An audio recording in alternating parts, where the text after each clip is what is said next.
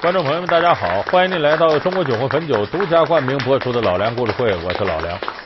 我们说中国的封建社会啊，皇族之间为了争夺皇位，经常发生一些血雨腥风的事儿。很多人看历史看到这一篇啊，都感到有点心寒。当然，在巨大的权力诱惑以及生死关头，人往往先顾自己，这是人的本性。但是不等于呢，这些人就没有正常的感情。有的时候历史关口给他推到这儿，有时候在这个时候，他顾及了亲情，可能就失去了性命，或者失去了权位。如果顾及权位，就必然会伤害亲情，就两头你得都要一头。怕的是什么呢？又顾及亲情，又贪慕权位，啥都想要，这个时候就会出现问题。咱们今天给大伙说这个皇帝，就是在这上犯了错误，既顾及亲情，又贪恋权位。他就是大明的第二任皇帝，明建文帝朱允炆。这个建文帝朱允炆呢，是这个明太祖朱元璋的亲孙子，是朱元璋立的太子朱标的儿子。可是他爹没熬过他爷爷，死到前头了。这样朱元璋呢，把孙子朱允炆立为皇帝，钦点的继承人。可这样一来呢，他四叔朱棣呀很有能耐，不甘心，再加上后来建文帝呢要削藩，就是把他叔叔的权力掠夺了。这样的话，朱棣不干，起兵造反。我皇新登大宝，为国之长治久安计，必先削藩，以固皇权。哎，道理啊，削藩的必要性，朕已经明白了。只是现在所有的藩王都是朕的亲叔叔，不削藩怕朝纲不利，削藩的话，朕又怕伤了叔侄之情。你不是已经在削藩了吗？你连自己的亲叔叔都不肯放过吗？削藩是为了巩固江山。哼，巩固江山。巩固谁的江山？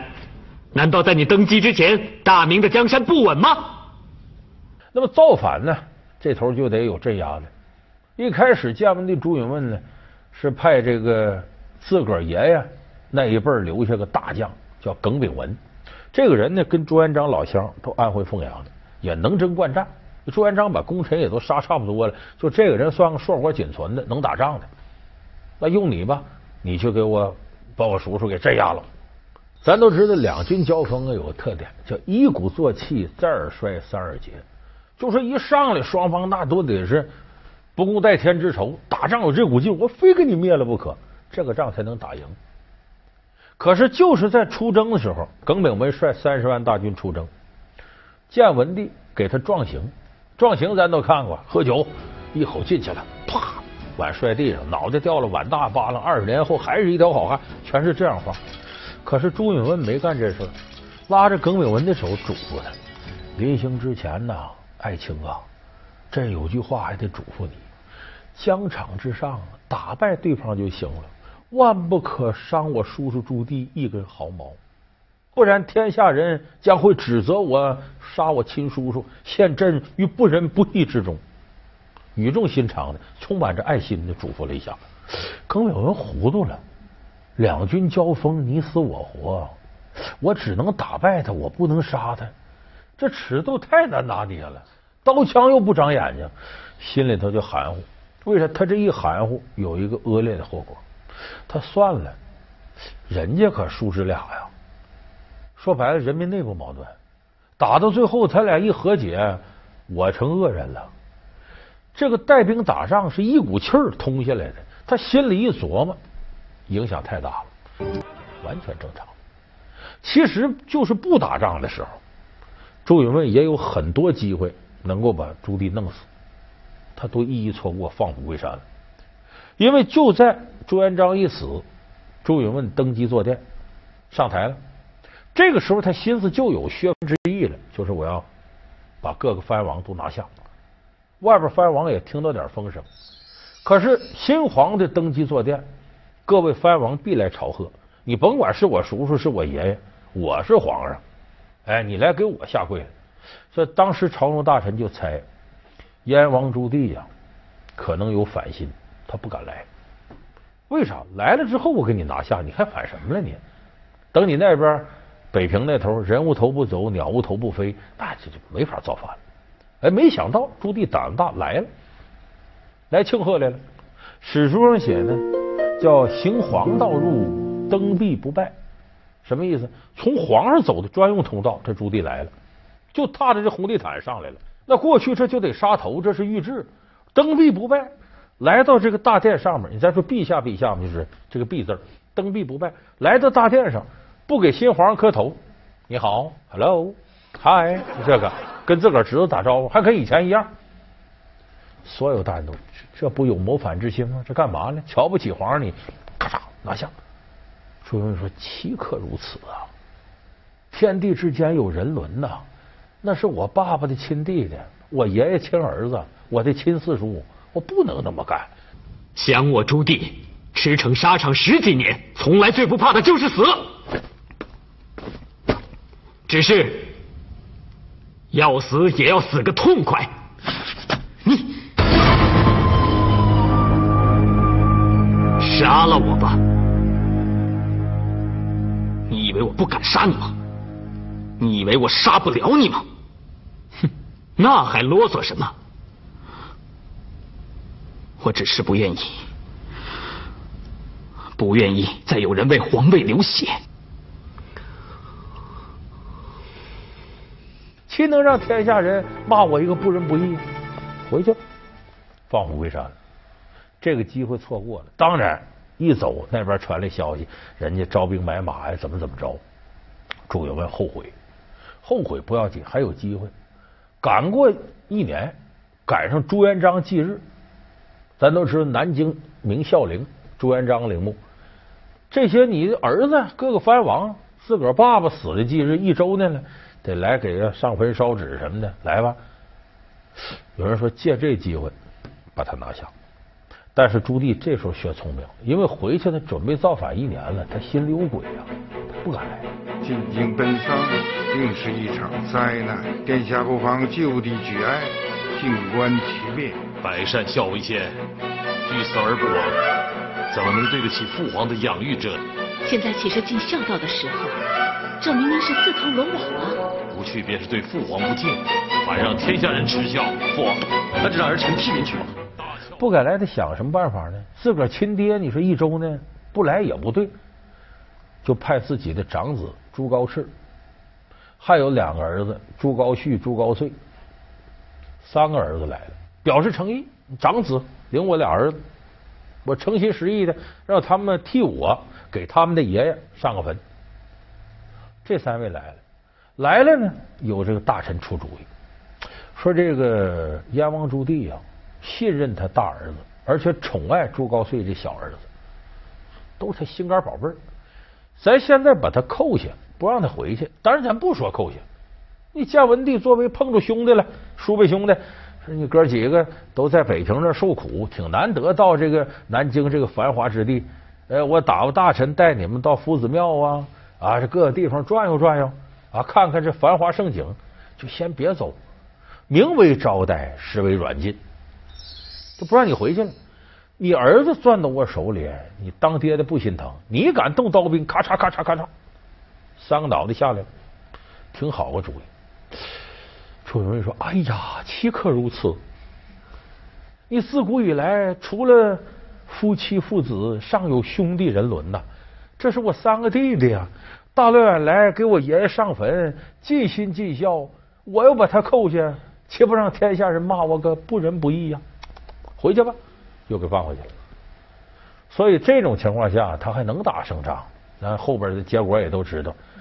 朱棣呢，一直打到南京。”攻到外城，朱棣屯兵扎营，不打了。那人朱允炆就在皇城内城里边，我不打了，不打干嘛？是好的，身边有奸臣，我来帮皇上忙来了，进京勤王来了。那到这儿来，你要再打进内城，那就不是擒王，就杀王了。所以他把兵马驻扎好了，等着。这皇宫已经被我们团团围住了。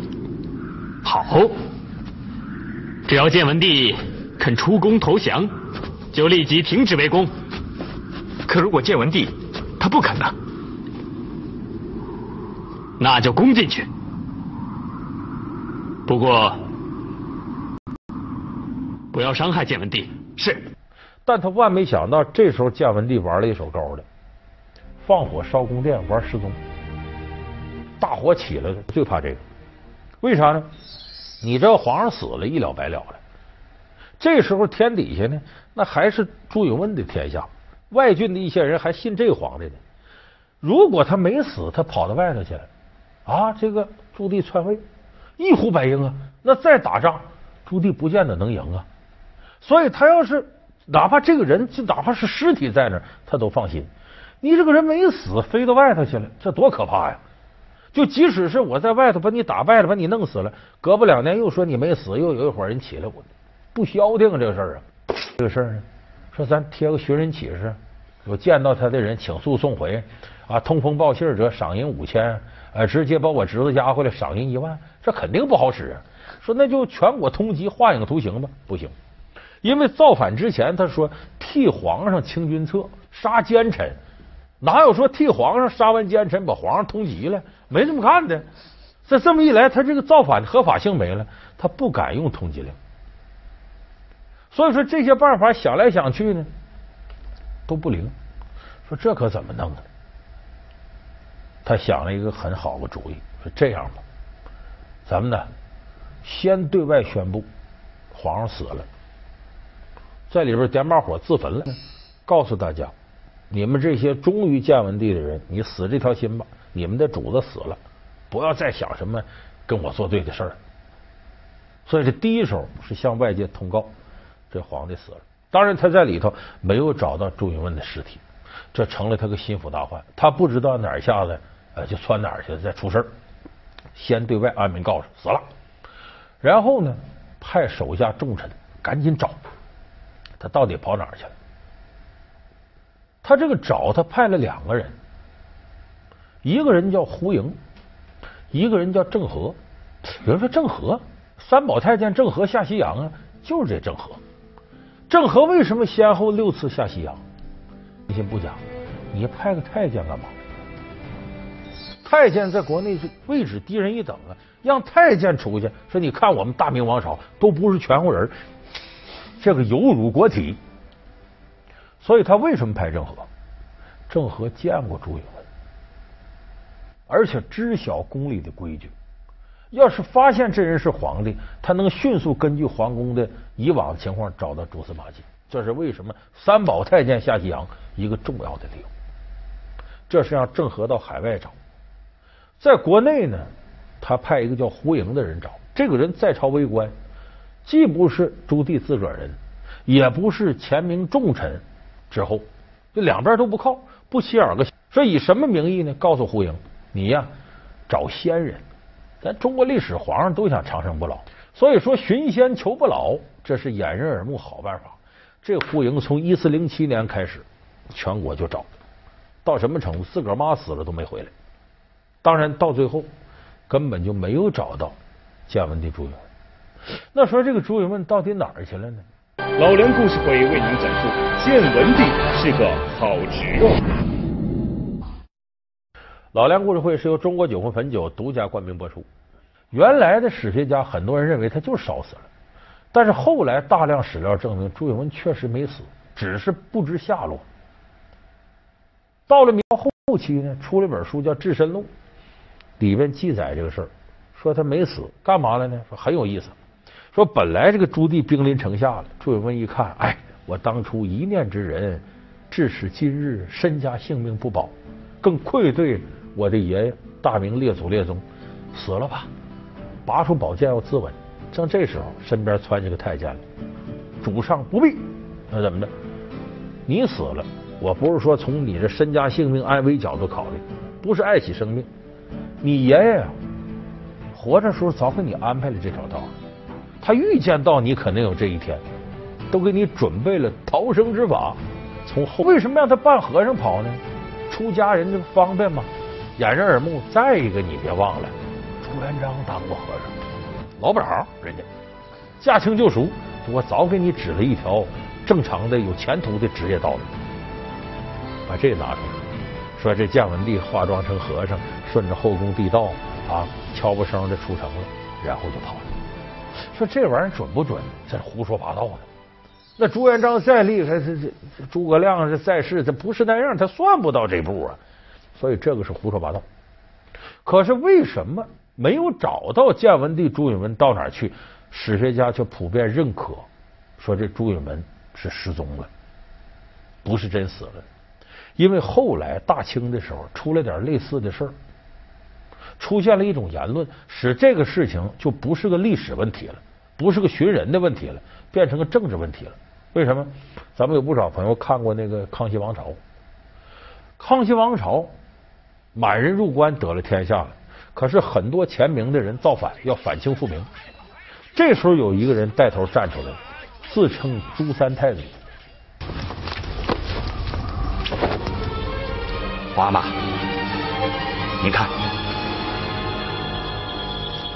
这是什么人？朱三太子朱慈炯。哦，朱慈炯，哼，原来也是个老头子。哼，花妈，你看，这是从他胸口搜出来的。啊。这不是朕吗？那个时候，你看朕多年轻啊！朱慈炯把朕搁在他的胸口上，这是和朕有不解的冤仇啊，心心相印，好生安葬他。朕。康熙王朝里写，这个人叫杨启隆，不是真正的朱三太子。但是他以朱三太子的名义号令天下，结果这个名号就是这位姓杨的死了之后，都有人继承，还叫朱三太子，爹朱三太子，儿子也朱三太子，把这个事儿呢困扰了大清王朝三辈儿，从顺治年间到康熙年间，一直到雍正年间。说为什么雍正之后就没了呢？那个时候经过康雍两世，天下太平，百姓衣食丰足，没人想着前明。说崇祯皇帝什么明神宗这个那个的。对我们那么不好，你看康雍乾三世，天下盛世能吃饱穿暖，还管那谁当皇上？所以自然就消失了。但是这个杨启隆作为朱三太子，可是把大清折腾不轻，像个幽灵一样阴魂不散。所以为了能够让老百姓相信前明那些人都死尽了，什么跑了，打完仗往哪儿跑啊？所以在大清修明史的时候，一口咬定当年的建文帝朱允炆就是死了。就根本没活路，一定是死了。其实是拿此来影射朱三太子没这人，你们死这条心吧，别跟他造反，白白牺牲性命。所以史官如此描写，是为了政治宣传。所以正因为有这样明确的目的性，所以现在的史学家认定，大清时期的考古学家跟历史学家，他们一定心里有数，建文帝没死，但是为了政治需要，一口咬定，甚至把别的相关证据都毁掉，都是有可能的。他天赋异禀，具有神一般的预测力；他能呼风唤雨，具有神一般的魔法；他观天象，